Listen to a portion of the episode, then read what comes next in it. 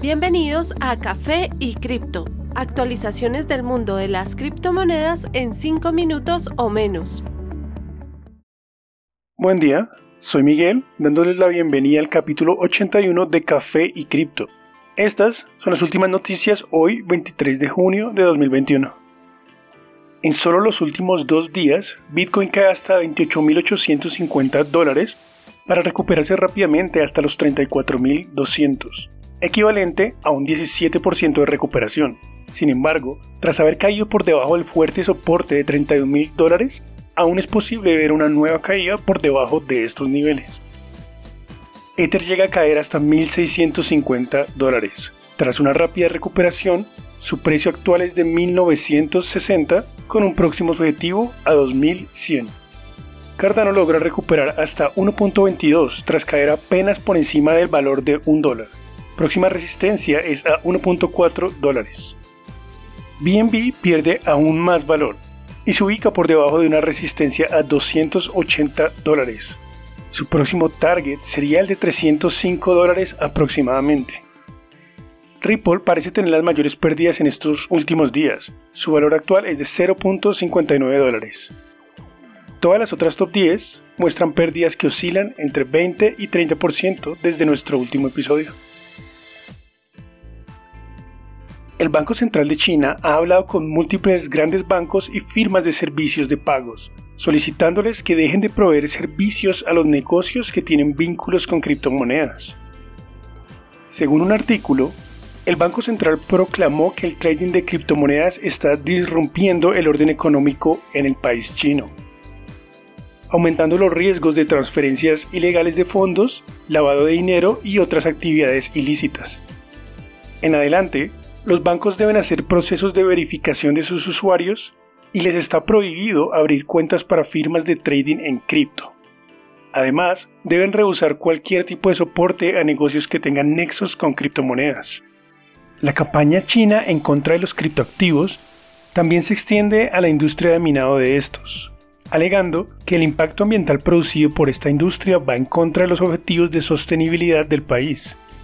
A raíz de esto, BTC.com, un fondo o pool para minado de criptomonedas, anunció la exitosa relocación de sus equipos de minado a Kazajistán.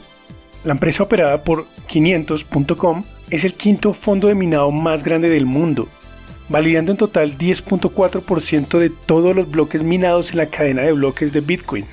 La reubicación se dio tras de que la compañía fuera notificada por el operador de la grilla de energía en la provincia de Sichuan que el poder usado para sus centros de procesamiento sería suspendido de forma inmediata.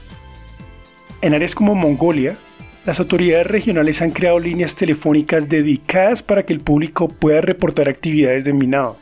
Esto ha ocasionado que tres firmas de minado en el área, BTC.top, Wobi y Cash Cow, detuvieran sus actividades. Algunos expertos vieron toda esta situación como una oportunidad para que los Estados Unidos puedan atraer estas formas de minado, lo cual parece ser una tendencia en aumento. Según Eunice June, una representante de la cadena de noticias CNBC, una compañía logística ubicada en la provincia de Guangzhou, confirmó que va a transportar 3 toneladas de equipos de minado a Maryland, Estados Unidos. Una figura prominente que quiere aprovechar esta tendencia es el alcalde de Miami, Francis Suárez, quien remarcó su soporte hacia el mercado cripto en los últimos meses en múltiples ocasiones. Afirmó que la ciudad ofrecerá incentivos como zonas enfocadas a esta industria, con concesiones de impuestos, incentivos en infraestructura y precios más bajos en electricidad, gracias a los excesos de energía nuclear de la ciudad. Lex Friedman, científico de inteligencia artificial en el Instituto de Tecnología de Massachusetts, o MIT, comentó que el creador de Bitcoin, Satoshi Nakamoto, debería recibir el Premio Nobel de Economía. Nakamoto, quien escribió el borrador de Bitcoin y la tecnología de bloques, no ha podido ser identificado o identificada en los más de 12 años de existencia de la tecnología. Mucho se ha especulado si se trata de un hombre, una mujer, un grupo de personas o inclusive si es un seudónimo usado por una agencia gubernamental estadounidense, entre otras teorías. Muchos están de acuerdo en que la desaparición del creador de Bitcoin hace más de 11 años ha sido vital para que el mercado se haya mantenido vivo. El tuit de Friedman rápidamente alcanzó tracción, después de que el presidente de MicroStrategy, Michael Saylor, dijera que no solo está de acuerdo, sino que también Nakamoto debería recibir el Premio Nobel de la Paz. Sus palabras exactas fueron, Satoshi Nakamoto se merece el Premio Nobel de Economía por la invención de Bitcoin, seguido por el Nobel de la Paz por la invención de un sistema monetario que no se apoya sobre la amenaza de violencia. Gracias por acompañarnos hoy, nos encontraremos de nuevo el próximo viernes. Siempre recuerden que la cadena de bloques vino para quedarse. Gran día para todos.